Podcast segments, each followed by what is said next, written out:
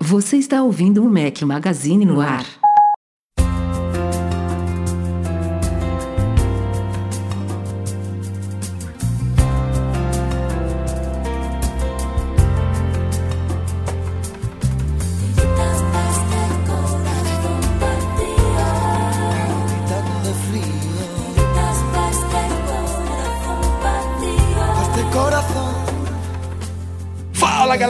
Magazine, bem-vindos ao nosso podcast 451 ao som de Alejandro San. Se vocês estiverem ouvindo, edição editada pelo Eduardo Garcia. Bom dia, boa tarde, boa noite, boa madrugada a todos. Fala aqui seu host, Rafael Fishman, Eduardo Marques, beleza? Fala Rafael, tudo beleza por aqui? Espero que esteja tudo bem por aí e espero que esteja tudo bem também com o nosso convidado especial. Quem é o nosso convidado, Patrão, Rafael? nosso apoiador do nosso trabalho aqui, espectador assíduo, Alisson Rocha, bem-vindo ao nosso podcast. Fala pessoal, boa noite Rafael, boa noite Eduardo. Prazer imenso participar aqui do podcast com vocês. Eu que sou espectadora, já perdi quantos anos? Bom, no mínimo, do- no mínimo a sete, porque a gente estava conversando aqui em off que Isso, trocamos figurinhas aqui em 2014, meu amigo. Então No é, mínimo. Tem tempo o negócio. É, e leitor do site há mais do que isso. Depois Não, do não, app. não fala muito assim não, que eu vou me sentir velho, Alisson. É, mas bem- Bem-vindo, Rafael. Você está velho.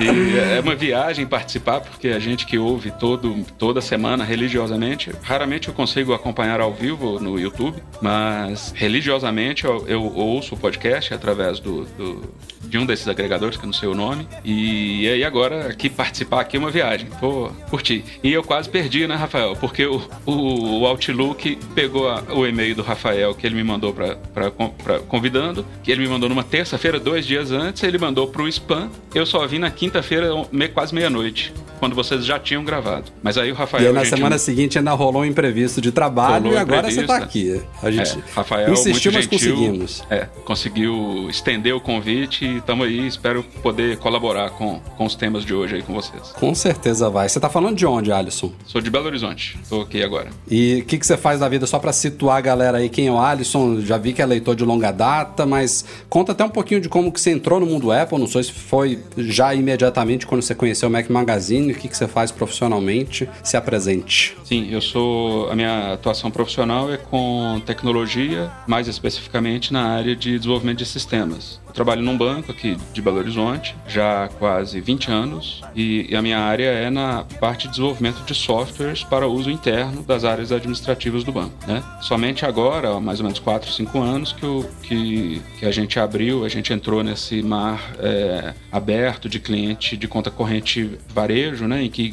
qualquer pessoa pode baixar o app e abrir uma conta, mas ainda assim a minha atuação é mais lá no back-end, desenvolvendo os softwares que dão suporte ao app. Né? Meu contato, meu primeiro contato com, com Apple foi em 2007, se eu não me engano. Um, então, um amigo meu estava indo para tava indo os Estados Unidos fazendo não sei o quê, e eu pedi para ele trazer um iPod, sabe aquele, aquele clássico, aquele vídeo que de 160 GB, tinha um HD dentro. Tenho até hoje, mas não funciona não. É, tá ali guardado como relíquia, como como é, souvenir, né? Mas não funciona. Primeiro dispositivo, né? Tem que guardar mesmo, né? Eu não tive essa. É, e a galera sonha que a Apple relance isso de alguma forma, né? Esse Eu achei que esse clássico. ano eles iam lançar, viu, Rafael? Achei que eles iam lançar um, um naquele formatinho ali, claro que sem HD e, e com modernidades, mas não, não veio nada, né? E, e- então o meu, o meu primeiro contato foi esse iPod, depois só ladeira abaixo, né? Porque depois que a gente conhece determinados produtos, a gente não abre mão mais, né? É,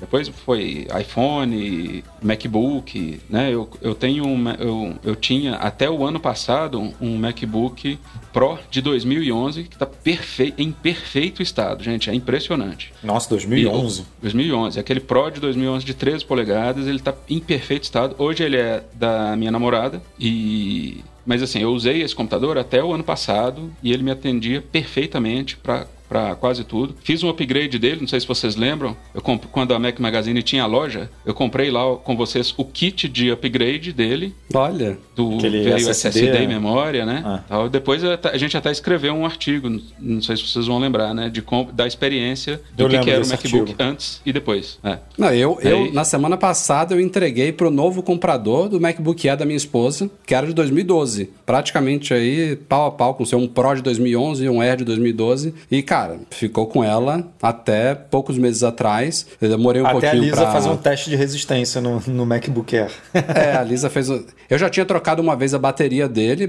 Beleza, a bateria, acho que eu troquei em 2019, se não me falha a memória. Já tinha sete anos a máquina. E, e recentemente minha filha derrubou água em cima. E aí danificou o teclado. Eu fiz um vídeo no canal, eu trocando o teclado dele. E eu fiz a troca primeiro porque eu queria ter essa experiência, né? Acabou gerando um vídeo pro nosso canal. Mas também para deixar a máquina pronta para um novo comprador que recebeu ela na semana passada. E cara, você vê, um Mac de 2012, serviu minha esposa nove anos. É, pouco mais do que nove. Não, oito anos. Pouco mais do que oito anos. E agora tá indo para outra pessoa que provavelmente não requer nada mais do que ele tem a oferecer. E não duvido nada que ainda fique com essa pessoa mais dois, três anos, sei lá, quatro anos. Fácil, Não sei. Fácil. É só não acontecer acidente nenhum, né? Do tipo cair, Exato. derramar líquido, derramar água. E, e eu acho que esse é um dos grandes destaques da Apple, né? Eles conseguem fazer produtos que, de novo, se você der a sorte de não acontecer nenhum acidente catastrófico, são equipamentos que vão durar muitos anos. Esse iPod de 2007, ele, ele funcionou durante uns 10 anos. Provavelmente o defeito dele é só bateria. Provavelmente. É, bateria não tem mágica, né? Porque não, não, não dá. E, e esses iPods ainda eram mais fácil quebrar, porque a gente está falando de HD e HD, né? Tem uma agulha ali dentro e tudo. Se você sacudir, balançar, joga na mochila, joga na mala e tal, a probabilidade de acontecer alguma coisa é grande. Mas se a gente tirar a bateria da história e pensar né, na, na durabilidade dos produtos, Pô, você vendeu um de 2011, o Rafa de 2012. Eu vendi recentemente também o MacBook Air de 2013 da Lê, em perfeito estado também, porque ela queria trocar para um iPad, que a gente ainda não comprou, mas tudo bem. só vendeu, só pegou o dinheiro, mas ainda não fez o investimento. Mas acho que não tem nada que se perde, né, na Apple. A gente que toda hora tá é, comprando coisa nova, seja pelo site ou por, ou por questão pessoal mesmo, cara, você consegue vender tudo. Pode demorar mais um pouquinho, né, tal. Mas tem mercado de usados, tipo, você, 2012, 2015, 2017, vai vender, né? É só botar o preço certo que vai vender. Então, é, isso é incrível mesmo. Como é que as coisas, né? Tem um, dois, às vezes três donos e, e para ir pro lixo realmente a, dá a, a coisa vai, né? Dá vida mesmo. Ah, Não, às vezes a galera comenta brincando, é um, é um, é um pouco triste, mas ah, dá pra brincar também com isso. Que tipo, a Apple acaba de lançar alguma coisa, por exemplo, é, a Apple lançou o iPhone 13 agora, aí o cara vai lá, sempre tem comentários desse tipo. A Apple acabou de lançar o iPhone que eu vou comprar daqui a cinco anos, sabe? É, é, é ao mesmo tempo triste, porque o, o ideal seria todo mundo poder ter acesso sem quebrar o banco, né? Sem, sem quebrar a, a, caixinha, a caixinha de economias aí, mas ao mesmo tempo também é bacana, né? É, é, uma, é um adiamento desse processo de tornar algo lixo eletrônico e, e você, e essa pessoa que vai comprar o iPhone cinco anos depois, ou alguém, por exemplo, que está comprando agora um iPhone 7, um iPhone 8, por exemplo, tá pagando muito menos por ele e provavelmente vai ser um iPhone que vai atender aquela pessoa perfeitamente, que já atendeu outra pessoa também perfeitamente. Às vezes um, um aparelho desse pode ter dois, três, quatro donos na, na sua vida útil, né? Dependendo do, do que for. Então, isso é muito bom. Temos aqui ó, um superchat relacionado ó, do Você pulou um, viu? de novo. Hã? Você pulou um superchat. Não, mas é que esse aqui tá, tá na. Ah, tá, no, tá, tá. no tema, ó. Que a esposa dele utiliza até hoje o primeiro MacBook, um White de 2009, que ele colocou um SSD e trocou a bateria e tá em perfeito uso para ela. A única coisa disso é a limitação de software, né, que você tem, porque não roda os sistemas mais novos, né? Você não vai instalar um Big Sur, provavelmente, nem um Monterey no, no Mac tão velho. Mas para quem não faz questão E, também o- de e ter. e outra crítica em relação a muitos modelos recentes de Macs é a falta de upgrade, né? Porque quando tudo soldado à placa lógica, o jeito que aquela, aquela máquina veio é o jeito que ela vai ficar provavelmente até o fim da vida dela. Beleza, vai ter uma, uma longa vida, mas enquanto você podia trocar uma série de coisas ali dentro, você podia estender a vida dela ainda mais. E agora isso não é possível. Mas enfim, Vamos então aqui para os nossos recadinhos antes de pautas e falar de vídeos, é claro. Vocês que estão aqui ao vivo no Mac Magazine, no youtube.com.br Mac Magazine, estamos transmitindo mais uma gravação de podcast, é claro, para quem quiser conferir. Também tem a versão editada que sai na sexta-feira à noite, mas quinta, a partir das 19 horas agora até março, enquanto não tiver no horário de verão aqui, 19 horas horário de Brasília. Saíram dois vídeos da semana passada para cá, um sobre criação de objetos 3D a partir de fotos que você pode tirar com seu iPhone telefone você gera esses objetos 3D no macOS Monterey. Inclusive, teve um fail no vídeo. É o spoiler que eu tenho para dar para vocês aqui, pra vocês conferirem lá o meu teste que não caiu muito bem. Mas enfim, demonstrei como a coisa funciona. É muito bacana, é uma novidade não muito visível do macOS Monterey, uma nova API aí chamada Object Capture. E vejam só, estou gravando este podcast aqui, o primeiro podcast que eu gravo a partir de um MacBook Pro de 16 polegadas M1 Max. Meu novo companheiro aqui, como a gente falava agora há pouco, provavelmente de muitos anos pela frente. E fiz um unboxing já detalhado aí, comentando as principais features e novidades desse MacBook Pro. Tá lá no canal aí, já, já tá publicado no canal. E amanhã, sexta-feira, eu vou gravar o meu hands-on completo agora, depois de dois, três dias de uso, e vou fazer vários comparativos entre esse MacBook Pro novo e o anterior, top de linha Intel. Então fiquem ligados aí. Não sei se vai sair já amanhã, vai ser um vídeo provavelmente longo, difícil de editar. Quem sabe amanhã, quem sabe sai no sábado, mas pretendo gravar amanhã para vocês. Então, ah, se vocês não conferiram... nada, agora no M1 Max vai tudo rapidinho rapidinho, exporta é... rapidinho. isso é verdade, isso é verdade. Aliás, é um, é um dos testes que eu vou fazer. Editar o, o, próprio vídeo de amanhã para o vídeo de amanhã. Vocês vão entender como é que vai ficar. Um Inception aí. Mas quem não viu aí do unboxing, passa lá em youtube.com.br Magazine, aproveita e se inscreve se não for inscrito ainda, ativa o sininho e comenta lá no vídeo de unboxing o que, que vocês querem que eu teste nesse vídeo de amanhã, ainda dá tempo. Vamos pra pauta? Simbora. Simbora. Bora.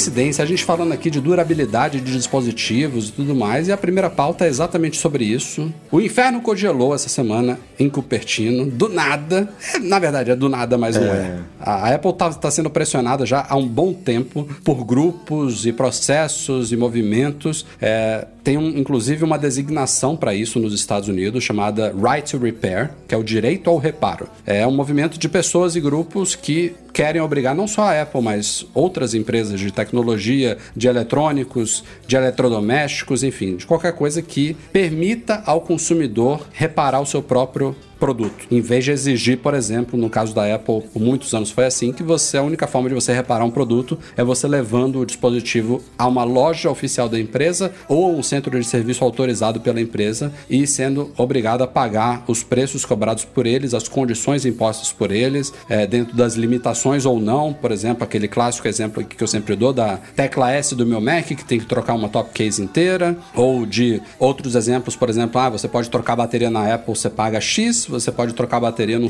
numa assistência técnica especializada não autorizada e você paga X sobre 2, X sobre 3. Então, tem vários exemplos do porquê de haver tanta crítica e a Apple, obviamente, é uma das empresas que é mais visada por esses grupos. E aí, nessa semana, é, eu digo do nada porque não havia algo acontecendo nos últimos dias que justificasse ela anunciar alguma coisa do tipo. Foi meio que surpresa, mas ela vazou, né? anunciou. Né? Ninguém comentou é, não é o tipo de coisa que, que vazaria, eu acho. Mas a Apple anunciou uma novidade chamada Self Repair Program, que é a possibilidade, a partir do ano que vem, começando nos Estados Unidos, começando com iPhones 12 e 13 e muito em breve Macs M1, de os próprios consumidores terem acesso a peças, ferramentas e principalmente manuais para reparo de produtos, desses produtos. E claro, não vai ser qualquer tipo de reparo. No caso de iPhones, por exemplo, eles falam câmera, bateria e tela. São os três. São os três reparos provavelmente mais comuns em caso de iPhones, mas enfim, é, é, uma, é de uma certa forma limitado. A gente tem muita coisa ainda que a gente não sabe sobre esse programa, por exemplo, preços, mas aparentemente vão ser os mesmos preços que centros de serviço autorizados hoje em dia pagam por essas coisas, mas é ao mesmo tempo, é, já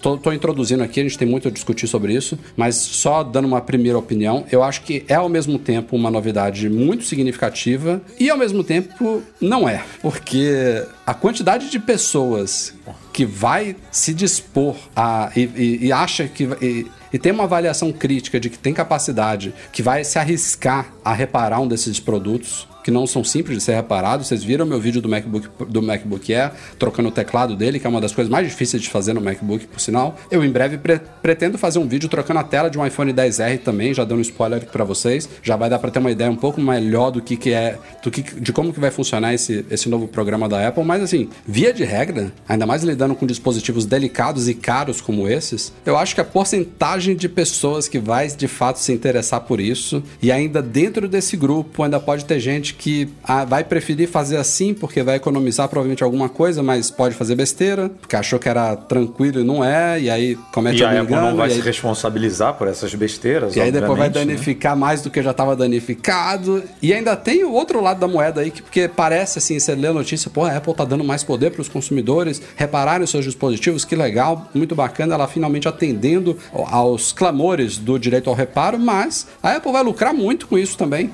Vai vender agora, vai ampliar o escopo de venda de peças e ferramentas para o mundo, né? Em vez de somente para centros de serviço autorizados ou, ou centros independentes também que já tinham acesso com algumas restrições a essas coisas. Mas enfim, já falei demais. Vou, de- vou passar a palavra aqui para os meus dois companheiros de podcast hoje, mas ainda tenho muito a falar sobre isso. É, é claro que a Apple está cedendo a pressões pra- internacionais por conta disso, né? Isso aqui no Brasil não é muito forte e lá na Europa, nos Estados Unidos é bem mais forte. Mas eu acho que ela deveria ter sido mais cautelosa e, e ter anunciado o programa como a possibilidade da pessoa comprar peças originais. Porque do jeito que ela anunciou o programa, dá a entender isso que o Rafa falou. Muita gente vai se aventurar a ela mesmo consertar e vai piorar a situação.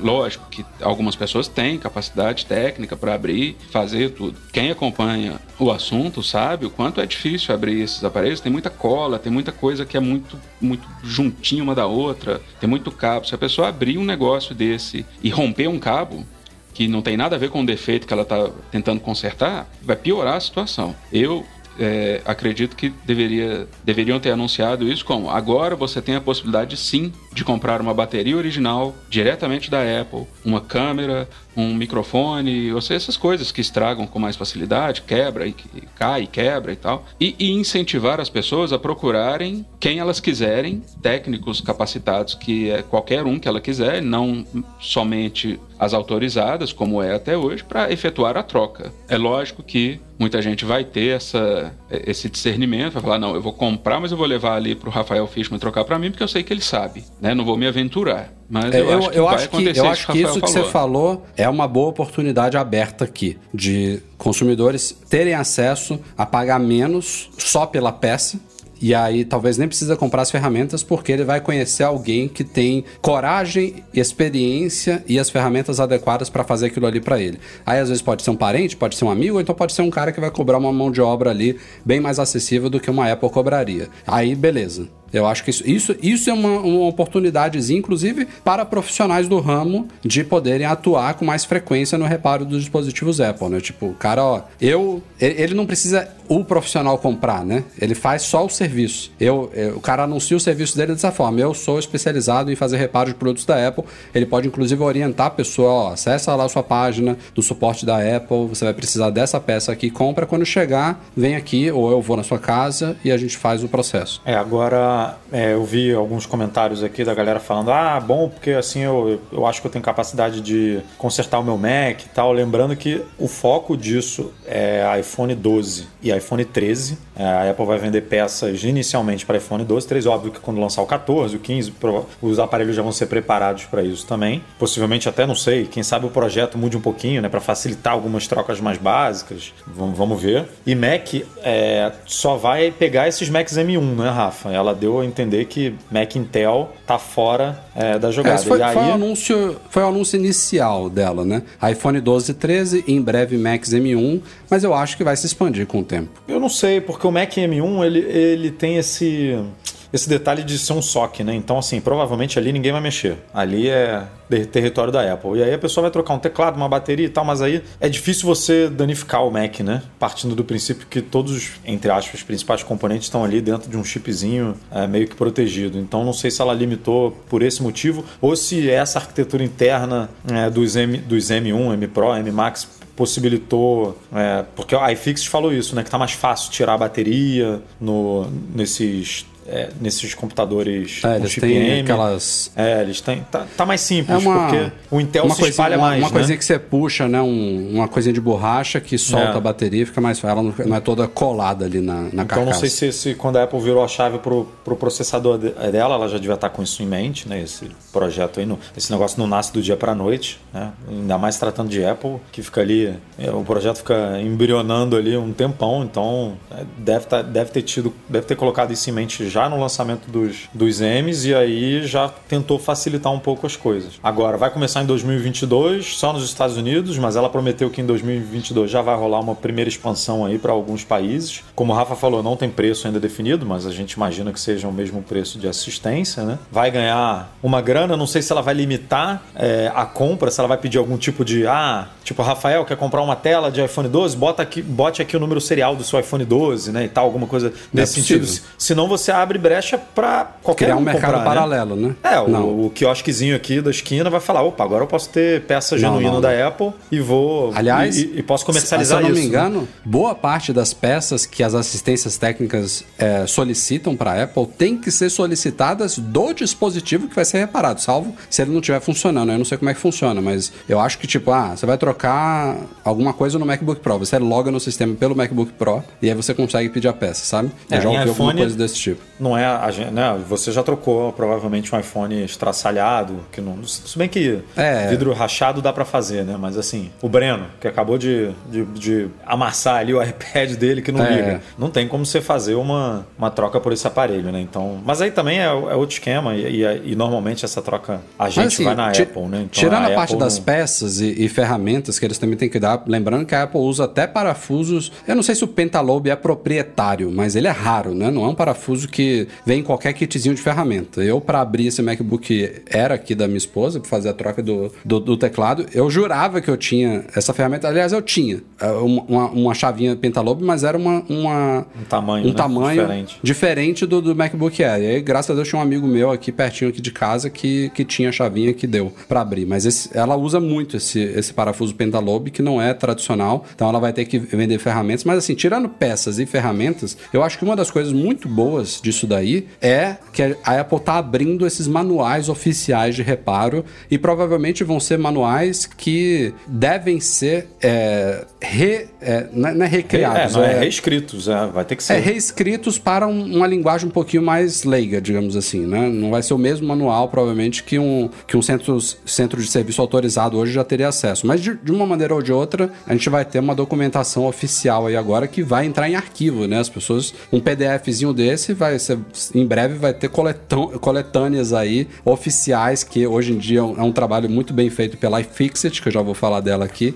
Tem lá no site da iFixit tem vários manuais, vários passo a passo de como fazer reparos, e a, a Apple vai começar a oferecer isso de forma oficial. Mas pegando esse gancho, iFixit e o Lewis Rossman foram dois dos principais é, envolvidos aí no mundo Apple falando especificamente do mundo Apple, que tem muito envolvimento com direito ao reparo. A iFixit, vocês sabem que é, é uma empresa que desmonta os produtos da Apple, que vende peças, que faz esses manuais de reparo e tudo mais, e ela sempre foi muito apoiadora do direito ao reparo, afinal, é o grande interesse dela. O Lewis, ele também é dono de uma assistência técnica nos Estados Unidos e é outro cara que, é, a cara dele virou liderança no movimento direito ao reparo, é, já bateu muito em cima da Apple sobre isso, e ambos comentaram e, de certa forma, parabenizaram a Apple pelo anúncio dessa semana, com uma série de poréns, né? Os mesmos poréns que a gente está levantando aqui, mas principalmente o fato de que a gente não, não sabe ainda todos os detalhes desse programa. E o Lewis foi bem enfático, ele falou assim, ó, se isso não for uma mera enganação da Apple aí para afastar, por exemplo, processos, investigações sobre ela, que é uma das, uma das preocupações dessas empresas, né? se não for, tipo, o uma Leozinho, besteira. né? Ah. É, se não ela pode não empurrar esse projeto com a barriga, né? Se ela quiser. Ter pouco Pode estoque, empurrar pela barriga, não expandir pode cobrar direito. muito caro, pode É. ser super limitado, pode ser, ter vários poréns de qualquer coisinha errada que você fizer ali, você tá violando a garantia. Ela pode fazer várias coisas erradas na forma como ela vai lidar com isso daí. Pode demorar pra caramba. Imaginar, estamos sem peça, aí pra pedir pra ela demora um mês pra entregar. Pô, quem é que vai ficar um mês esperando? O negócio não vai funcionar. Ele tem que, ele tem que ser acessível, ele tem que ser é, bem orientado, bem explicado. é, è ele tem que ser rápido. Tem, tem uma série de, de requisitos para essa coisa funcionar bem. E tem que ser expandido rapidamente. Não adianta começar só nos Estados Unidos e ficar ali dois produtos nos Estados Unidos. Então, ah, o que o Luiz vai. falou é. Isso eu não tenho dúvida.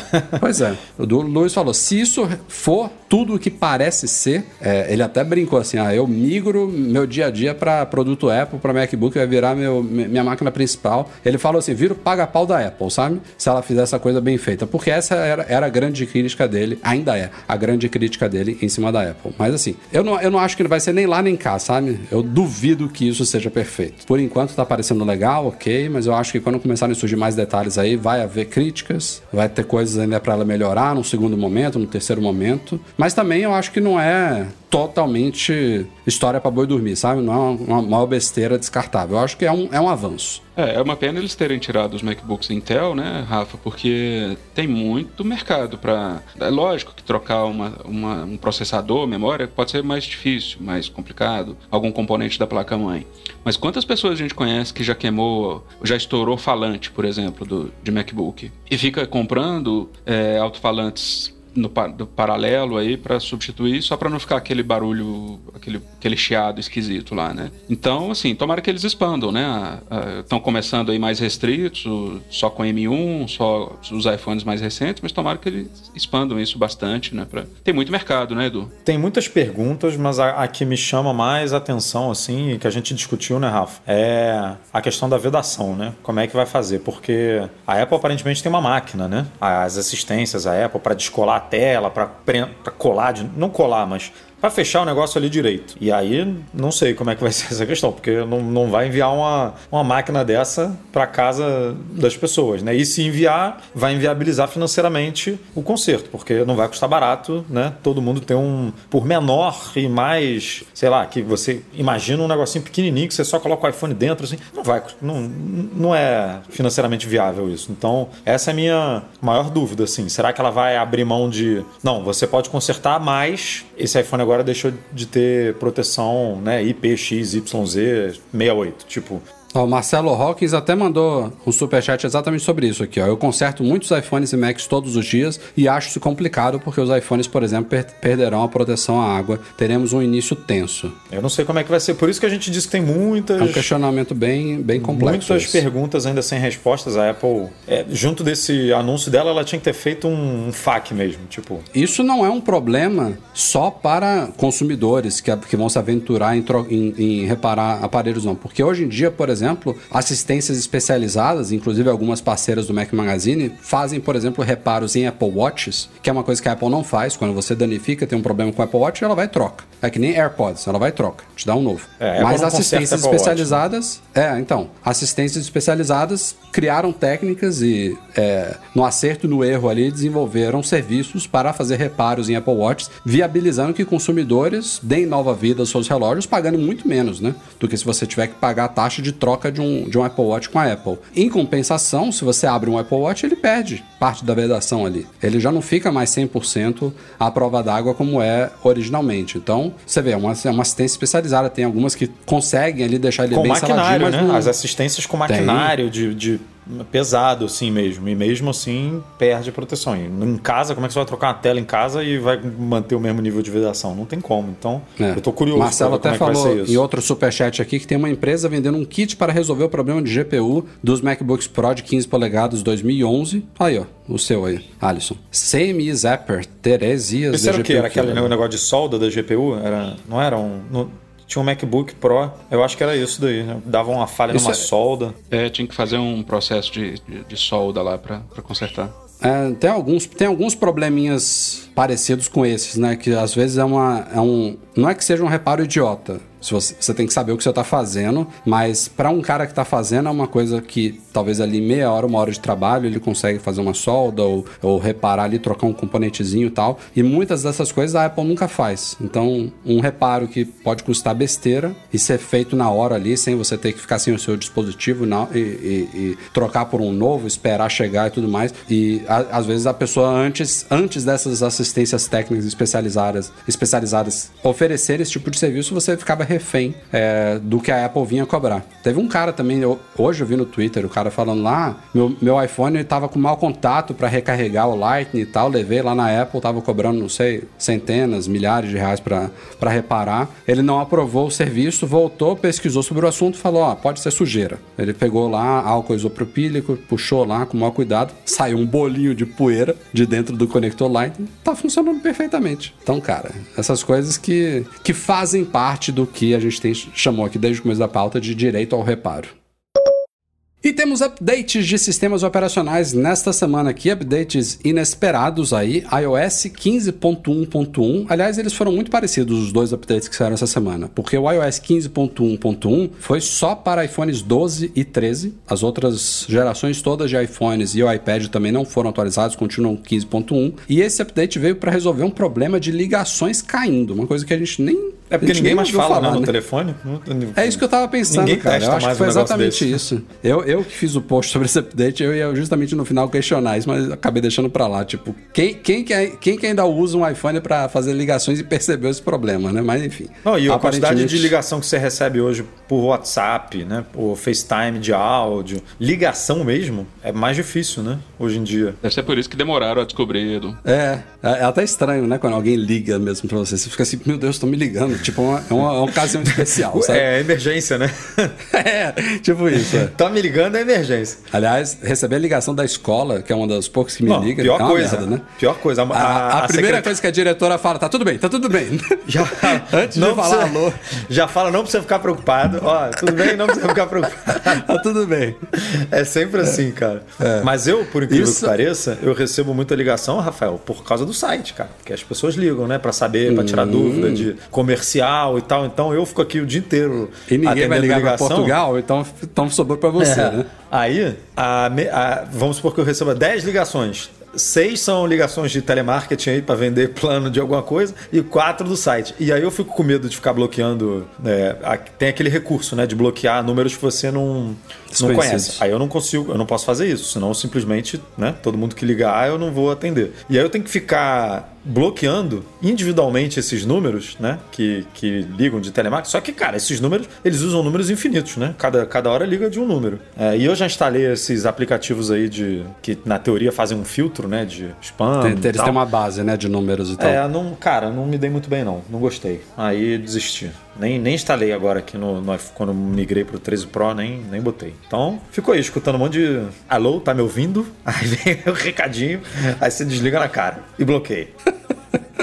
O outro update que saiu essa semana, já saiu hoje, quinta-feira. O WatchOS 8.1.1 somente para o Apple Watch Series 7. E aliás, eu estou com o Apple Watch Series 7 e até antes de eu começar a gravar o podcast não tinha aparecido para mim ainda, mas foi para corrigir um problema na recarga dele. Aparentemente, é, como vocês sabem, eu falei no, no meu vídeo sobre o Apple Watch, ele, ele agora tem uma recarga mais rápida, né? 33% mais rápida do que do Series 6. E você usando o carregador original que vem na caixa, tá ok tá rápido, eu fiz teste sobre isso, tá beleza. Mas, pelo que, pelo que eu entendi do problema, quando você coloca ele em bases convencionais, não originais, a recarga ou estava problemática, tipo, às vezes não recarregava, ou estava mais lenta do que a recarga Nossa. lenta de antes, sabe? Aí é brabo. E assim, eu uso a minha base que fica na cabeceira da cama, é aquela tripla da, da Bell, quem tem vídeo lá no canal. Eu coloco o iPhone, os fones e os Apple, o Apple Watch para recarregar toda noite. Mas, cara, são 7 horas no mínimo que o Apple Watch fica ali na base. Eu acordo todo dia, ele tá ok, mas eu não, não observei se ele tá mais lento do que o normal, porque não me importa, tá a noite inteira lá. Mas saiu esse update aí também. E saiu a terceira beta dos novos sistemas. Eu acho que esses sistemas vão sair daqui para dezembro, ainda este ano.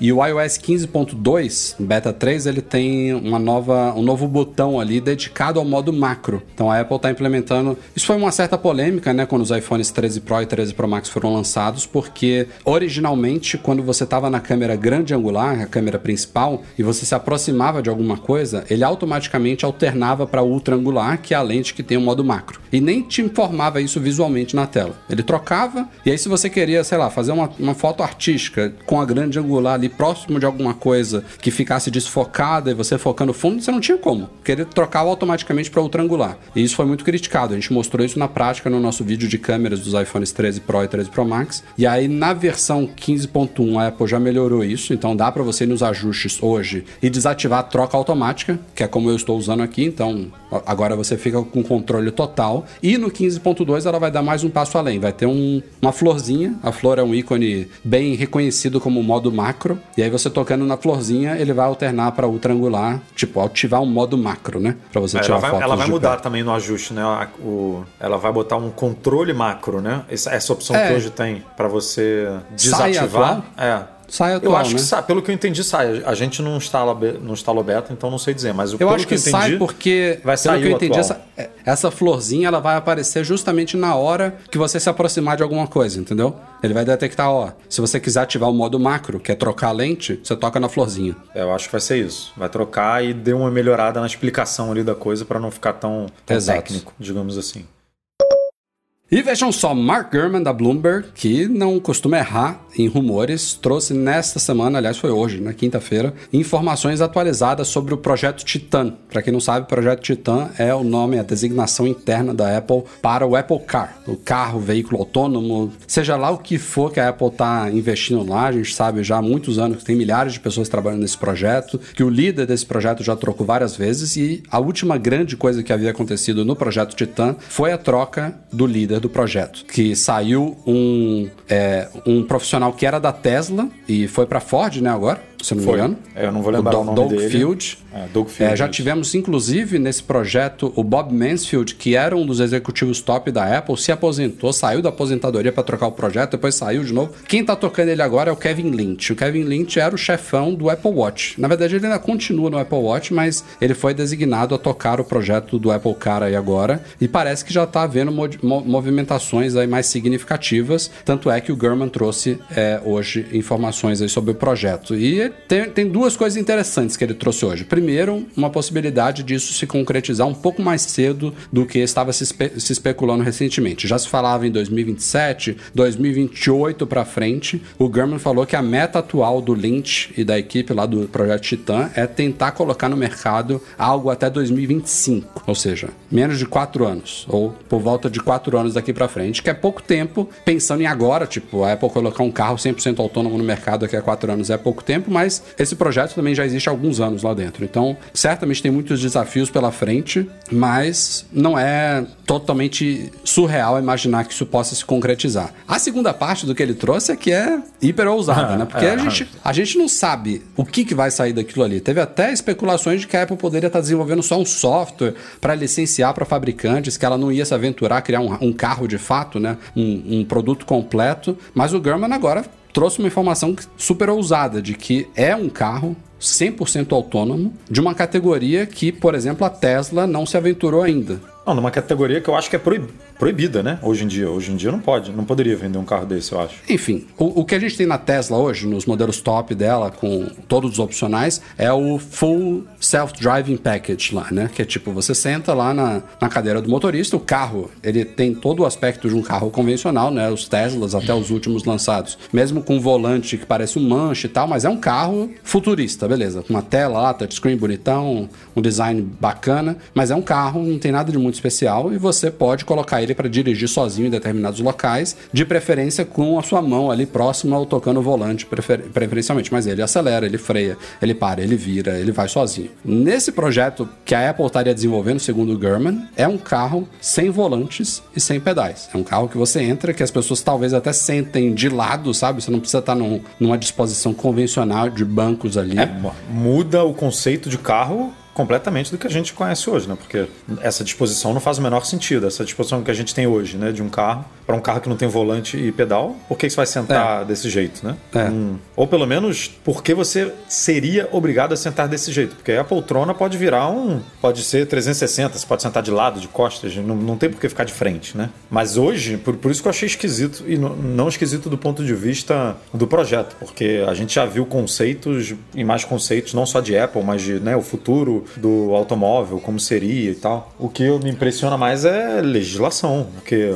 Hoje você não esse carro não, eu não, não poderia ser vendido. Não vai ser vendido hoje, né? O Gurman falou aqui. É isso que eu ia falar. É daqui tem, a quatro anos. mas, muita coisa pela frente. Mas aí. será que a Apple está confiando que o lobby dela ou de outras empresas daqui a quatro anos você vai poder é, entrar num carro que você que, o, que a pessoa não tem o menor controle em, tipo, o menor poder de decisão do que, que ele vai fazer, isso é bem bizarro, né? Pode ser que sim, pode ser que daqui a quatro anos a coisa evolua, né? Em dois anos evolua o que a gente não imaginava. Mas a gente comenta várias vezes no site, por exemplo, a gente escreve uns artigos dizendo que a Apple ampliou a frota de motorista, né? Porque a Apple, por exemplo, ela não tem nenhuma licença para poder testar carros sem motoristas. O Google, algumas outras empresas, é, você já pode passear lá por, é, pela Califórnia não sei exatamente em qual cidade, mas lá na Califórnia, você pode estar andando lá com seu carro, a gente lá no MM Tour, com, a nossa, com o nosso iFurgão lá passeando e olhar, e olhar para dentro de um carro e não ter motorista. Tem um carro passeando na rua sozinho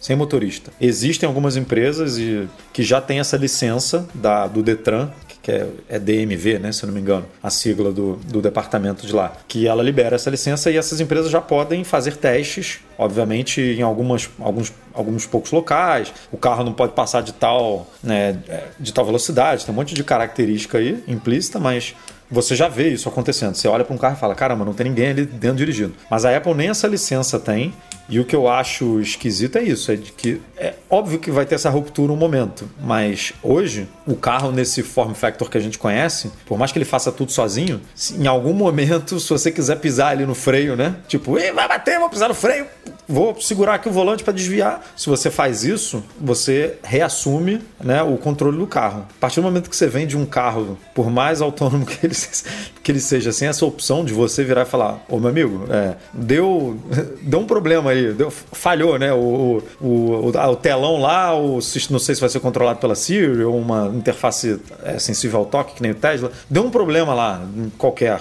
Como é que você vai levar esse carro para casa se você não tem esse tipo de interação? Eu fiquei chocado com essa, com essa informação, assim. Fiquei realmente curioso para saber como é que vai ser. E eu acho que um projeto desse também não faz sentido nenhum ser vendido para nós, para consumidores. Um carro que provavelmente vai ter uma capacidade, vamos, vamos supor, de quatro pessoas, numa versão padrão dele ali. Para que que alguém vai ter na garagem um veículo 100% autônomo? Esse tipo de veículo, na minha opinião, é para equipar uma futura tropa de Uber e de e serviço é... de compartilhamento de. de... É, pra, eu, con eu é concordo com você, futuro... mas você vê a Apple vendendo para esse público, assim, futuro... a Apple focando em, em B2, B2B, isso assim. Foi, isso, foi, isso foi levantado né, como uma é. hipótese.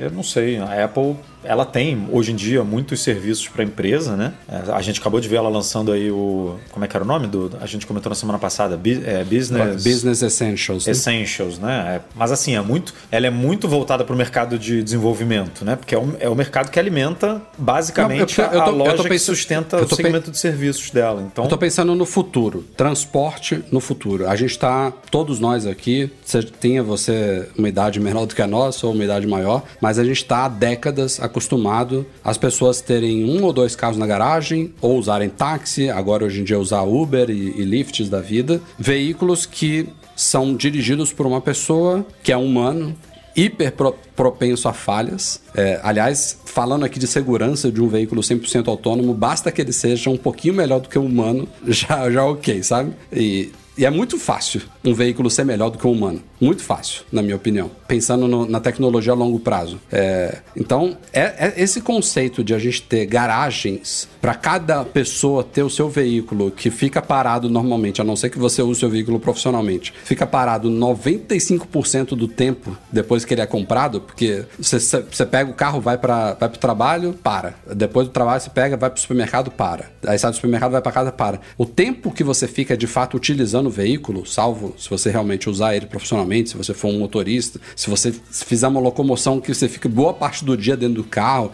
ou então durante viagens, que é uma coisa mais atípica, mas a gente usa muito pouco, é um investimento alto para algo que fica parado o tempo inteiro, degradando, ocupando espaço, e aí é um humano que está conduzindo aquilo ali, que pode dormir, pode se ficar desatento, não tem nem de perto a precisão de um, de um computador, não tem a capacidade de fazer 10 milhões de, de cálculos por segundo para de, determinar o que, que, é melhor, o que, que é pior. E, e, isso gera trânsito, e aí gera. E, e, aí as pessoas ocupam. Tem aqueles gráficos convencionais, né? Super é, comuns hoje em dia, de comparar uma rua ocupada por, sei lá, 50 carros com uma ou duas pessoas dentro de cada carro, e aquela mesma rua ocupada por 500 bicicletas, e aquela mesma rua ocupada por 10 mil pessoas a pé, sabe? Os carros ocupam muito espaço, eles poluem o ambiente, eles atrasam a vida de todo mundo. Então, pensando lá na frente, que tudo seja compartilhado, que múltiplas pessoas entrem nesses veículos, que eles consigam, inclusive já que é tudo computadorizado, eles, eles transitam numa velocidade muito maior do que hoje em dia a gente pode transitar, considerando que são humanos guiando os veículos. Eu acho que se a Apple realmente está pensando no futuro, em algo 100% autônomo, pode ser que a visão dela seja focada nisso daí, não aquilo que a gente fica esperando né, de um Apple Car que é um big concorrente da Tesla, né? Um carro bonitão da Apple, cheio de tecnologia para todo mundo comprar, gastar lá milhões, que sei lá quando é que esse negócio vai custar, com a marquinha lá da maçã, sabe? Eu não sei qual o caminho. É,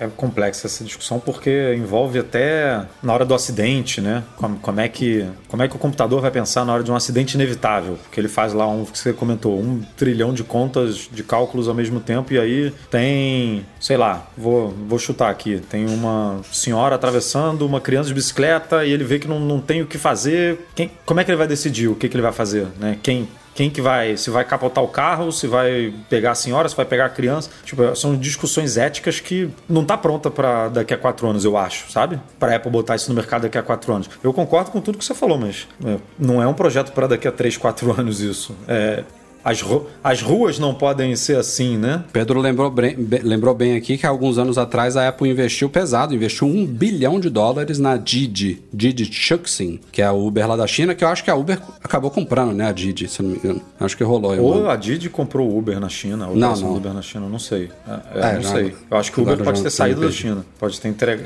entregue lá a, a, operação lá. Mas essas discussões é que são. E assim, isso que você comentou faz todo sentido, mas a rua, tudo hoje é feito para o humano, né? Sinal, é, olho, aquele olho de gato, não sei se nos outros estados ou países chama de olho de gato no chão também. É, hum. Tipo, é, faixa de pedestre, né? tudo é pensado por causa do, do, do ser humano atrás do volante. A, a dinâmica Na, pode ser completamente diferente. A porcentagem né? de uma cidade convencional ocupada por ruas ah. é bizarra. Cruzamento, cruza... você não precisa de cruzamento de sinal quando você tem 100% de carros autônomos. Os, carros fazem o cálculo ali e vão passando do, do, do, jeito que eles acharem que é melhor ali, né? Tipo, não precisa. Você reinventa toda a distribuição, a malha rodoviária é, de uma cidade por conta disso. E aí. Isso, isso pensando em um nível só, né? Porque Sim. a gente pode pensar em ocupando drones, helicópteros. Essa discussão, um projeto desse está pronto para daqui a quatro anos? Não sei. Eu tenho pô, muito muitas dúvidas e por outro lado, não sei se eu vejo a Apple lançando um, como você falou aí, um competidor da Tesla. A Apple tá com todo o discurso dela de meio ambiente, tudo tudo bem, carro elétrico, mas cara, a energia vem de algum lugar, né? Você carregar, você botar lá a energia, botar a tomadinha no carro elétrico da da Apple, que energia é essa? Essa, essa energia é limpa, é suja? Essa, tá vindo de hidrelétrica, tá vindo de carvão, tá vindo de, de eólica? Da, da onde está vindo essa energia? Então, é um, é um mercado que a Apple teria, com o discurso dela de meio ambiente, tem que entrar com muitos dedos, né? Porque carro nunca combinou com. com carro nunca foi sinônimo de é, meio ambiente né, limpo, de, de, de, Ah, estou cuidando do meio, de, do meio ambiente e sou uma empresa automotiva, né? Então, é, não sei, é complicado isso para a Apple. Apple, mas eu acho que o caminho pode ser esse mesmo, de ela lançar um serviço, né? E não um carro. Vai ser o serviço de, não sei qual é o nome, mas serviço de transporte. Tipo, ó, eu não vou te vender carro, eu tô te vendendo aqui, eu tô te vendendo um serviço, o novo Uber, né? O, o Uber chegou para revolucionar e agora eu tô revolucionando o Uber. Go. Tipo, é, tô, vou botar na cidade do Rio de Janeiro não sei quantos carros aí na rua e você vai ter esse serviço, que é igual, vai entrar no Apple One lá, se vai assinar o Apple One, já vai ter esse serviço ou, você assina ele por fora, que nem o Fitness, que nem o Apple Music, que nem não sei o que, e vai usar. Então, vamos ver. Agora, falando um pouco de comportamento, né, Edu? A gente já percebe que essas as gerações mais jovens, um certo desinteresse por coisas que, não sei a idade de vocês, né, mas que lá na minha época era, era assim uma das prioridades, né? Então, a, a ah, por exemplo, interesse por tirar carteira de habilitação é uma coisa que vem diminuindo. Né? Tem gente que sequer imagina, ou sequer deseja tirar habilitação, e outros que cogitam a possibilidade, mas não igual muitos da, da minha idade pensam, que é assim, não, fiz 18 anos, a primeira coisa que eu vou providenciar na minha vida eu, é a habilitação. Eu entrei na autoescola dois meses antes de fazer 18, porque eu calculei que na parte teórica, eu, quando eu fosse pra rua, ia dar certinho, eu já tava com 18. É, meu irmão não tem carteira, minha irmã não tem carteira, que são mais novos, não, ninguém liga. Então, depois faz uma pesquisa com a, com a, não sei a idade das suas filhas, né? Se elas. Na minha filha, minha filha, pesquisa, eu tenho certeza, né? eu já falei isso com minha esposa, minha filha nunca vai dirigir um carro. Não é eu que tô proibindo, não. Ela não vai ter oportunidade de dirigir um carro. Sabe aquele, aqueles estigmas do tipo, não, adquirir um imóvel? Também é uma coisa que está que tá caindo, o, o interesse está caindo. A pessoa imagina que ela vai morar no, onde ela alugar lá via Airbnb,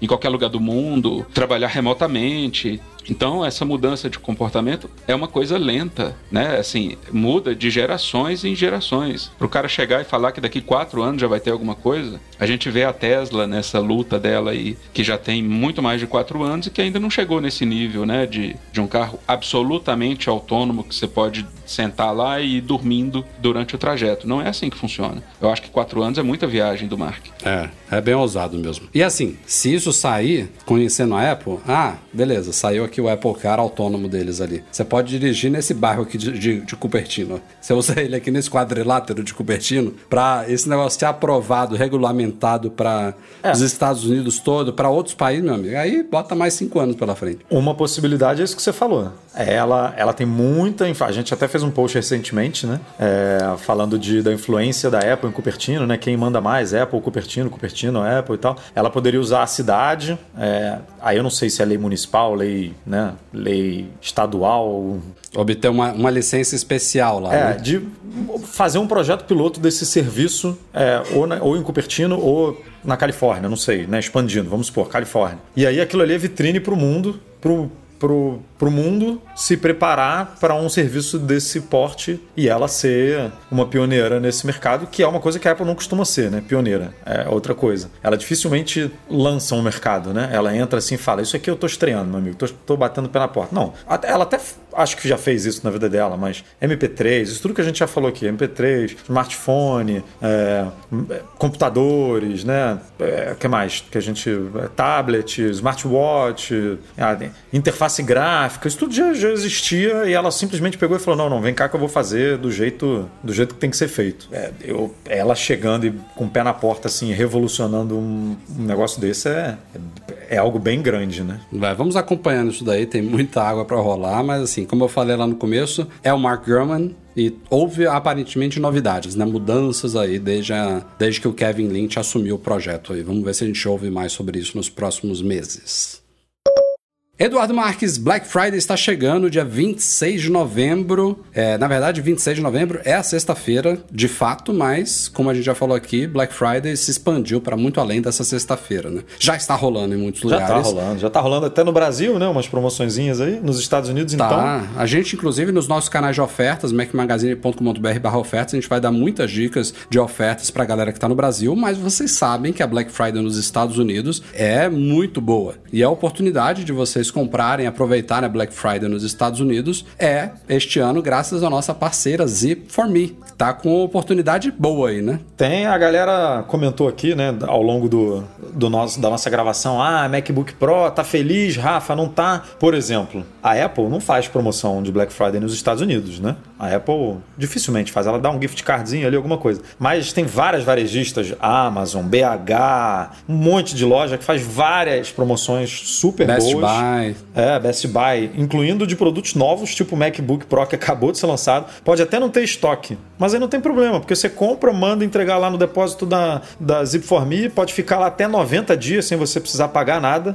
É, ou seja, você vai comprar, vai chegar lá. Depois que chegar lá, você tem 90 dias para mandar para o Brasil. Pode juntar outras coisas, pode comprar um MacBook, pode comprar um tênis, comprar uma camiseta, comprar, enfim, o que você quiser. Até tem, tem gente que compra desodorante, rapaz, nos Estados Unidos, porque tem, lá tem desodorante que não vende aqui. Eu sei, tem qualquer coisa que você quiser, manda lá, pode ficar por 90 dias, não paga imposto, que é uma coisa muito importante. Você vai comprar, inclusive, um MacBook imposto Pro, imagina. local, né? É, imposto dos imposto Estados dos Unidos, Estados né? Unidos. É, vai comprar para Flórida, vai comprar um MacBook Pro na Flórida, vai pagar lá, ser 6, 7% de imposto. Aí vai pegar um MacBook Pro na, na BH em promoção, vai mandar para para o Zip não vai pagar esse imposto, manda para o Brasil, tudo bonitinho, paga os impostos de importação, vai sair muito mais barato do que aqui. Ou seja, é, vale muito a pena, fica de olho aí já, Black Friday, e já deixa tudo pronto lá no cadastro da Zip Me para já ganhar o seu endereço americano, mandar tudo para lá e depois receber. E os caras, aí, inclusive, tão, eles criaram uma página lá no site deles, criaram uma espécie de lojinha que eles vão destacar algumas ofertas muito bacanas aí de Black Friday. Claro que você não, você não precisa seguir as que eles vão sugerir, mas se você tiver curioso para saber o que, que tá rolando de bom, tu pode passar lá diretamente em zipforme.com. Não, é, não tem BR, não. Ou então passe em macmagazine.com.br barra zipforme ou barra agora você pode, que também a gente explica tudo sobre a Zip4Me, como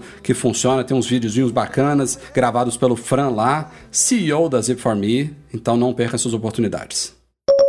Pode não parecer, mas ainda estamos em pandemia. Algumas pessoas esqueceram, mas ainda estamos em pandemia. E uma coisa que ainda está se readaptando, mesmo nos Estados Unidos, mesmo aqui na Europa, é, vocês veem que tem lugares que a coisa está piorando de novo e tal, tem muitas e muitas empresas que continuam 100% de trabalho remoto, home office, outras já estão no modelo híbrido, outras liberaram, voltaram atrás, e a Apple é uma dessas empresas, grandes empresas, que adiou os planos de retorno aos, escri- aos escritórios. Aliás, o plano original teria sido aplicado em setembro, né, Edu? Se não me falha a memória. Acho que eles planejavam voltar em setembro. É, era logo depois do, do meio do ano. Ah, e aí É. é, Foi adiado acho setembro duas adiou para outubro, e aí de outubro acho que adiou para janeiro, né? E aí de janeiro agora mudou para É, fevereiro. na verdade eles falaram, quando, quando adiou de outubro, eles falaram, ó, a gente não volta antes de janeiro, eles não adiaram para janeiro, eles falaram, ó, no mínimo janeiro. É, e a Apple adiou por uma série de motivos nessa volta.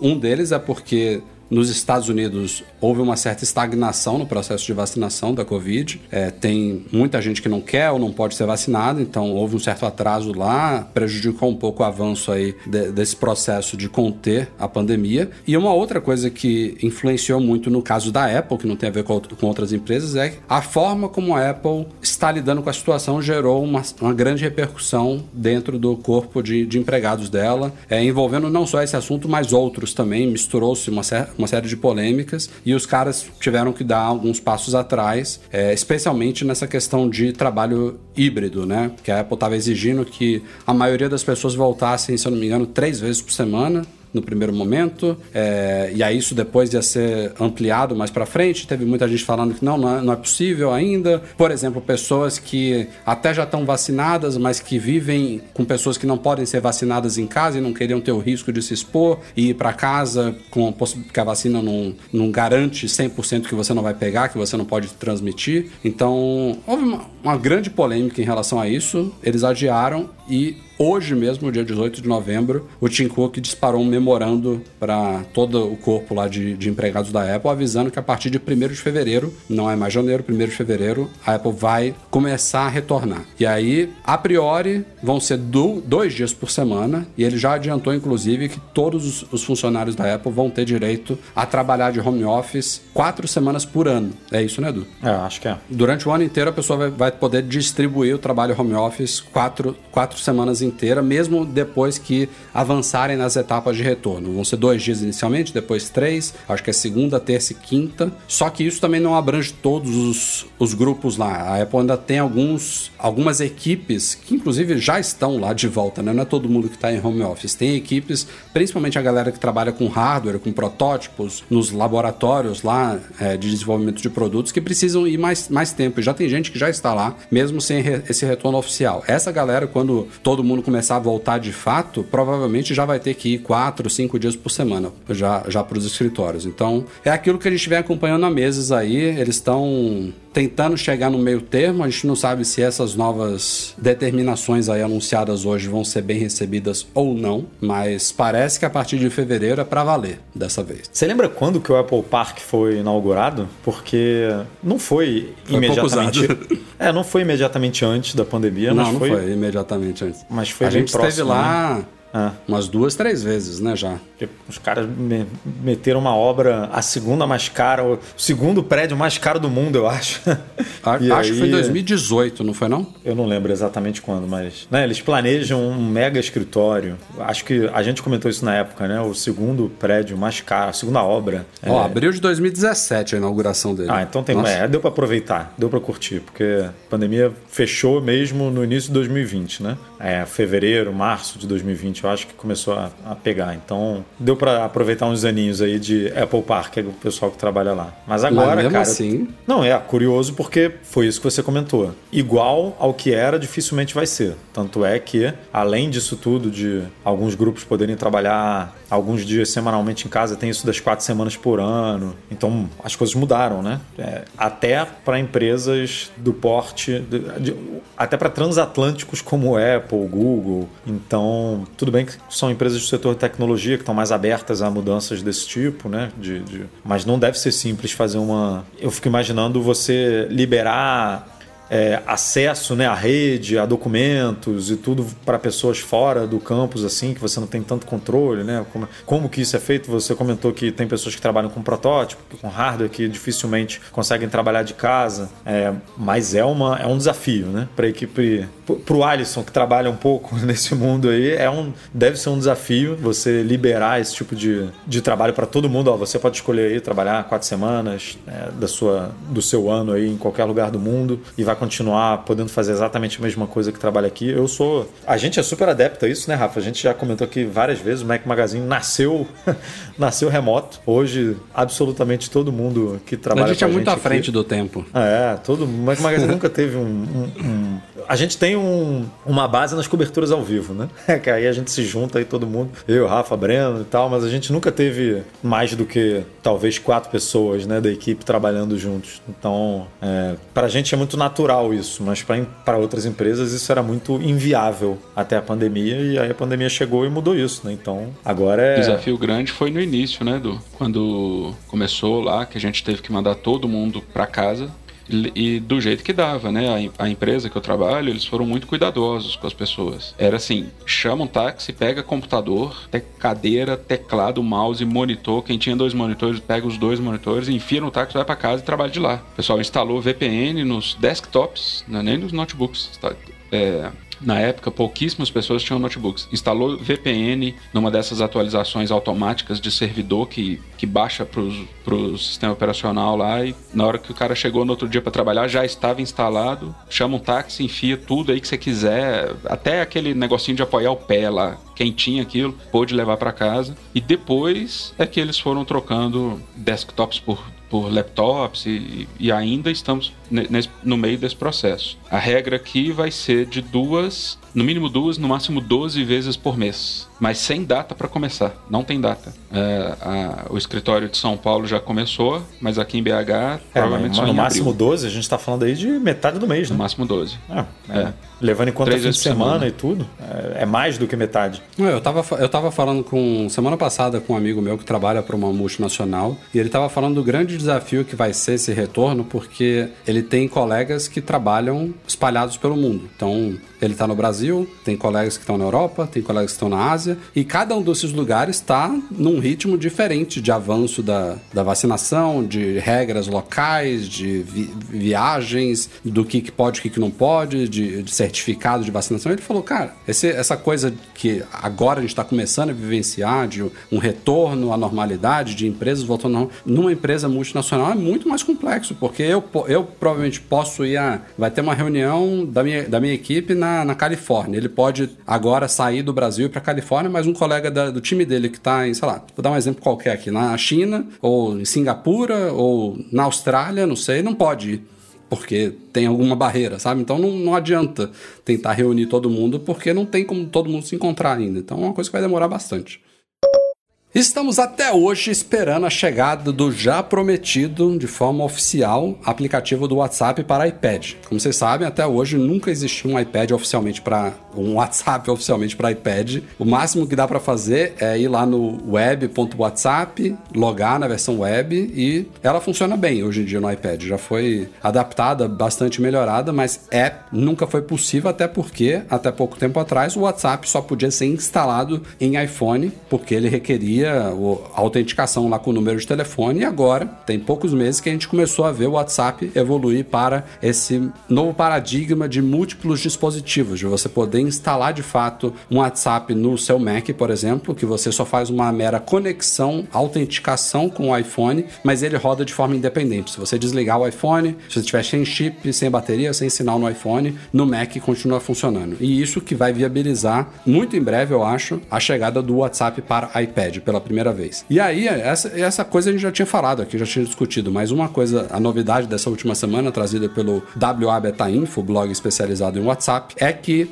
a tal versão do WhatsApp para iPad vai gerar uma nova versão do WhatsApp para Mac, derivada daquilo ali. O WhatsApp Desktop hoje em dia ele funciona ok no Mac, não tem muito o que falar dele. Para mim, atende bem, já está funcionando em múltiplos dispositivos, mas essa nova versão vai trazer uma modernização para o WhatsApp para Mac, principalmente vai rodar nativamente no Apple Silicon, que é uma coisa que o atual não faz, então vai ficar um pouquinho mais rápido, vai provavelmente consumir menos bateria, e ele vai ter provavelmente uma interface muito parecida com o do iPad, provavelmente com algumas adaptações ali para o, Não, o bom é que a interação com teclado e mouse, é, né? Ele vai estar sempre atualizado, né? Nos recursos, porque ele parte do princípio é, que. Emparelhado, é o mesmo vai app. Vai estar sempre né? emparelhado. Então, se. É. Ah, sei lá, vou, vou, não é o caso aqui, mas lançaram. A, a, aumentaram o limite. Agora, em vez de fixar três conversas, você pode fixar dez conversas. Aí, amigo, atualizou pro iPad e atualizou pro Mac. É né? não, não vai ficar abandonado, que nem às vezes né, tem essa disparidade de recursos. Por muito tempo o WhatsApp Desktop tinha menos recursos né, do que o, o, o pro aplicativo, o aplicativo oficial para iPhone. Então, né, hoje em dia, eu acho que,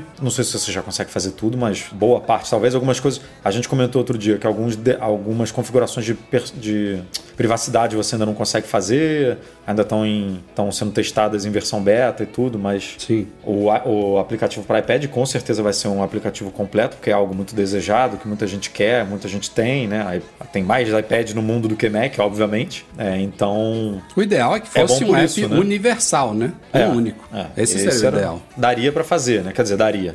Existem ferramentas para construir isso. Não sei se, o, se elas são é, suficientemente boas ou, ou se dá para fazer cara, hoje em pro, dia dá. Pro, pro que o WhatsApp se propõe, porque aí foge um pouco do meu da minha área, do meu conhecimento aqui, mas mas daria, né? Você hoje tem como fazer um aplicativo para tudo, né? Inclusive para Apple TV. Óbvio que não precisa de WhatsApp para Apple TV, mas você faz um aplicativo e distribui para todos os sistemas. Seria o mundo ideal lançou, um, lançou a versão 10.2, vambora, liberou para todo mundo. Pá. É, eu espero que seja algo, algo assim. E o que me deixa. Continuo, continuo sendo fãzaço do Telegram, é o meu mensageiro principal, meu mensageiro favorito, mas é inegável como nos últimos anos o WhatsApp se transformou, né? Em, na forma como o Facebook, agora a meta lida com ele, né? A atenção que a empresa dá a ele e o, o investimento que ela tem feito em evoluir, né? O app o serviço como um todo. Vem evoluindo muito, mas é que a gente. É que ele chegou num nível que não tem mais aquele. A,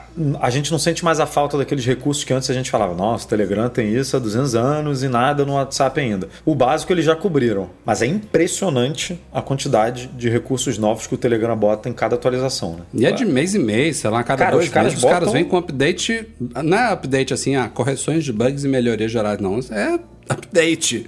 Não, os caras assim, ah, o Clubhouse tá, né, tá bombando. Aí os caras me vêm com um chat de voz, tipo, duas semanas depois que o Clubhouse né, estourou. Aí, assim, toda, toda, todo mês tem alguma coisa muito boa sendo implementada no Telegram. E ele tem o que para mim é, é ótimo, que é que não ocupa espaço no iPhone, né? Porque tudo roda no servidor e tal, então isso para mim é, é ótimo. Agora, né, de, definitivamente o WhatsApp chegou num nível que você já não reclama mais, ah, não tem, né, não tem isso, não tem aquilo. Pra gente, por exemplo, exemplo, tem algumas coisas que são meio esquisitas, né? A gente não. Até hoje não tem um grupo de ofertas, por exemplo, no WhatsApp, porque o WhatsApp é limitado nesse sentido, né? Você não tem como é, ter uma privacidade tão boa no WhatsApp como tem no Telegram, que você não, né, você não, não mostra suas credenciais no Telegram e no WhatsApp todo mundo vai saber quem é você, qual é o teu número, qual é o teu... Então tem coisas que o WhatsApp poderia melhorar, principalmente pensando nessa comunicação é, de canais, né? De grupos, porque o Telegram é muito forte nisso de canal, né? Hoje em dia tem um monte de canal é,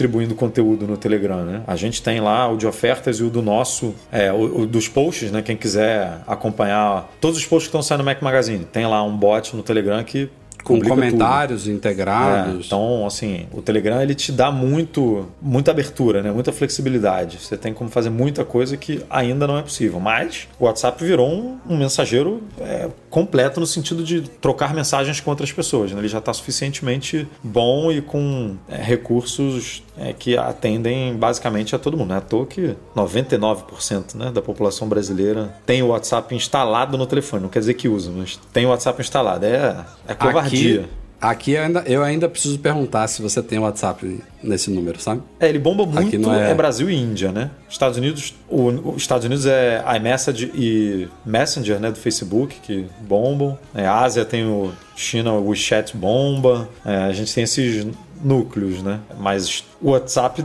o Facebook, agora a Meta, deu sorte de pegar dois países enormes, né? Índia, para lá de bilhão, e Brasil, pô, 220 milhões, 200 e sei lá quanto é que tá aqui agora, né?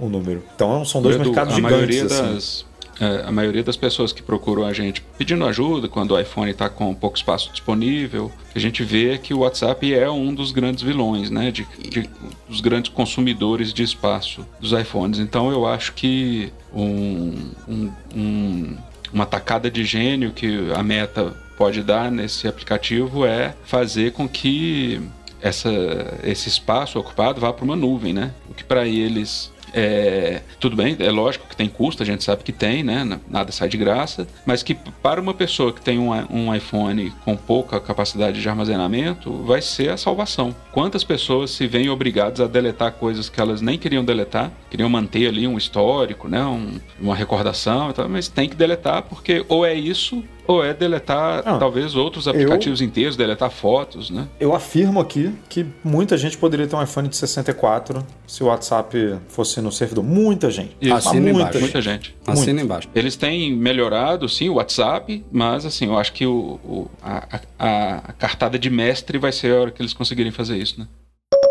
E continuando um ritmo muito satisfatório de homologações, a Anatel aprovou nos últimos dias AirPods de terceira geração, MacBooks Pro de 14 e 16 polegadas e também os fones Beats Fit Pro que eu tô doido para testar, mas só vão chegar aqui. Tem uma galera perguntando para mim: "Ah, quando é que você vai testar o Beats Fit Pro?". Tô doido para testar mais do que vocês, mas ele vai demorar para chegar aqui. Eu acho que chega começo de 2022. Espero que antes. Assim que chegar, eu vou testar, vai ter vídeo, vai ter tudo. Só tá vendo nos Estados Unidos, galera, para quem tá perguntando. Eu acho que só é, dá pra acho comprar nos Estados Unidos não dá para comprar aqui é no verdade. Brasil nem em Portugal, não. Só, só importando. E não é à toa que desses três que foram homologados, dois já estão à venda no Brasil, começaram a ser vendidos hoje. Os MacBooks Pro e os AirPods de terceira geração estão à venda no Brasil agora. O Beats Fit Pro só foi homologado, só vai provavelmente também chegar ao Brasil no começo do ano que vem. E os AirPods eu não olhei como é que tá o prazo de envio, Edu. Você Tava um dia útil, cara. Tava bem. Tá bom, tá bom, né? Tá tranquilo. Tava bem bom. Deixa eu. Vou até confirmar. Vai olhando aí. Os MacBooks Pro, ah. não. Estão à venda, mas não estão, né? É, como um pedido antecipado, porque os modelos padrão, eu nem olhei os personalizados, como o meu aqui, por exemplo, que demorou. Os modelos padrão estavam para 3, 4 semanas quando foi ao ar. Não sei se já piorou a situação, mas estavam 3, 4 semanas todos, Continua todos 3, 4 semanas e os AirPods continuam um dia útil, ou seja, tá, tá bem de estoque Air, de AirPods. AirPods tá na boa. Aliás, o Diogo Pires, eu vou até chamar o Diogo pro, pro próximo podcast aqui, é, tem tempo que ele não participa, mas ele pegou agora, ontem, ontem, ontem, ontem, ontem, os, os AirPods de terceira geração e disse que na orelha dele parece que foi feito pra orelha dele. O negócio é perfeito. só pra. Só pra. E aí eu falei, beleza, foi feito pra sua orelha, então você escreve o review pra gente daqui a algumas semanas aí, deixa Ah, ele é, testar aí, ó, bem. ótima, ótima, ótimo É. ponto esse. Temos Ele um- jogou a bola, eu cortei. Aí você escreve o review, ponto. Mas é isso. É isso. Pra quem estiver disposto a pagar essa- essas bagatelinhas aí por esses produtos, MacBooks Pro começam em 27 mil reais. A gente já tinha falado, né, do, dos preços. Eu não É, paguei tem- isso não, viu, gente? Paguei muito, mas não É foi por isso, que, não. por isso que precisava de superchat, né? Porque mesmo aí não é barato, É não, meu difícil, amigo. viu? Não é Porra. o preço do Brasil, mas não é barato. Aqui começa, aqui no Brasil, é, eu tô falando dos preços parcelados, né? Em 12 vezes. Lembrando que tem 10% de desconto para pagamento à vista. Mas aqui no Brasil começa em 27, aquele MacBook de 14 O cap- com CPU. capado, entre aspas, É, né? com CPU de 8 núcleos e GPU de 14 núcleos. É, e aí sobe para 33. Se você pega o com 1 tera e com a CPU de 10 núcleos e GPU de 16 núcleos. E aí pro de 16, o meu, meu Safari aqui tá, não tá ajudando, não é? Tá, tá dando uma Quem manda usar o travadinha. Safari? Tá dando uma O travadinha. Alisson, o Alisson tem cara que não usa o Safari, não. Eu uso só o Safari, cara. É lógico. Instalei o lógico. Chrome só pra participar do podcast. O de 16, Como pode? ele começa em 33. Aí ele não tem, ele não é capado, né? Ele, ele vem já com CPU de 10 e GPU de 16, com 512 de espaço. E aí tem uma intermediário de 35500, que vem com 1 tera, e tem o topo de linha, que é o Max com 32 núcleos, né, de GPU e 1 tera, que custa 45,500. E óbvio que você pode personalizar esse para botar 64 de, é, de, de memória, né, e até 8 teras de SSD, aí o bichinho fica para 80, né, se não me engano, que a gente comentou. Então é pesado, pesado. Quem tiver empresa, por exemplo, que não tem como, né, dificilmente tem como, precisa comprar no Brasil, nota, nota fiscal brasileira e tudo, mas se você está pensando em comprar um desse, vai o nosso aviso aqui de novo, aproveite Black Friday nos Estados Unidos, em Amazon, em BH, e não sei o que, traz com a Zip for Me, pagando imposto, vai valer e muito mais vale a pena, lembrar cara. também que esses são os preços oficiais, né? Esses produtos logo logo estão em redes varejistas aí e a gente tem visto Logo, já logo nesses não sei, né? Porque esse aí. estoque tá, tá é, bem... o problema são os estoques. tá Nem a. Apple tem também, né? Três, quatro É. semanas, mas enfim. Quando tiver tudo normalizado em termos de estoques, a gente. É uma coisa que mudou nos últimos anos, né? Os preços sugeridos da Apple, logo de cara, eles já são Ah, a gente divulga... batidos aí pela. A gente pelas- divulga Mac direto com 30% de desconto, né? 35%. Tem, aí tem. Muito, muita gente, muitas vezes o MacBook Air, por exemplo, aqui no Brasil, sai quase o preço dos, dos Estados Unidos. A gente já divulgou muitos preços que um pouquinho mais Se vai caro. ser aí, caro, meu vai. amigo, Nossa moeda tá desvalorizada pra caramba. Isso aí não tem muito pra onde correr, mas não precisa também sair correndo, porque MM Ofertas está aí para te ajudar. É, Sempre que pintarem boas oportunidades aí, vocês vão saber aí pelo Telegram, pelo Facebook, pelo Twitter, por onde vocês preferirem acompanhar as nossas dicas. Valeu, Ah, tá aí a Pedro. venda.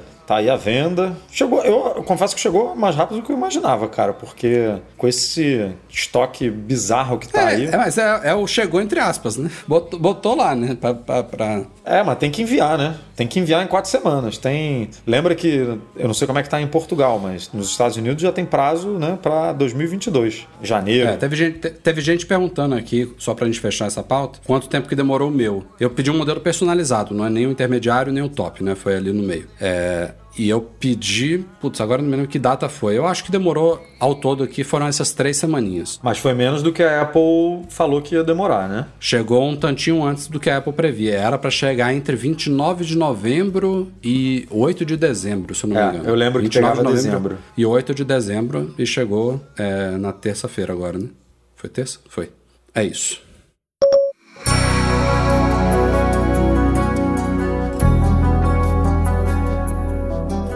E é isso aí, galera. Vamos ficando por aqui. Este foi o Mac Magazine no ar 451. Começando agradecendo a participação especial do nosso patrão, Alisson Rocha. Valeu, Alisson. Prazer tê-lo conosco aqui. Imagina, eu que tenho que agradecer pela oportunidade. Desculpe se não pude colaborar com todos os temas. Alguns Que isso? é, a gente não acompanha, né? E- e- mas enfim, foi um prazer. É, sempre que precisarem, pode contar com a presença. E queria pedir pra galera aí que ainda não, não deu like, que eu tô vendo aqui que, pô, tem. Como é que tá? Eu No não tô dado vendo. momento tinha 200, mais de 200 pessoas e 70 likes, 80 likes. Pô, Ah, não. Vamos lá, Essa galera like. aí, não tô entendendo essa galera aí. Eu vou, vou- vou encerrar pois o é. podcast daqui a três minutos só por causa disso.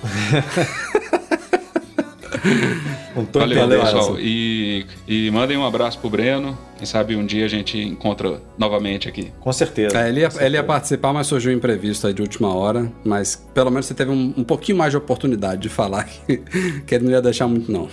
Pô, aquela pauta lá do carro autônomo, a gente não ia falar nada, não, cara. O cara ia sair atropelando todo mundo aí. Imagina, né? Imagina. Olha só, nosso podcast é um oferecimento dos patrões Platinum FixTech, a melhor assistência técnica especializada em placa lógica de Macs, e Icaiu, a solução completa para consertar, proteger, comprar ou vender o seu produto Apple. E eu não sei se vocês sabem, mas a gente, a gente tem três vagas aqui, né, Dr. Marcos, de Temos três Platinum. vaguinhas aí para três FixTech empresas. está aqui com a gente há muito É. tempo, já era. FixTech era a antiga Mac Services, ó, já tá aqui no podcast há muito tempo e caiu nesse fala, duas empresas parceiríssimas nossas e estamos com uma vaga aqui de Temos aí uma vaguinha, Platinum. se você tem uma empresa Uma só, é- hein? É.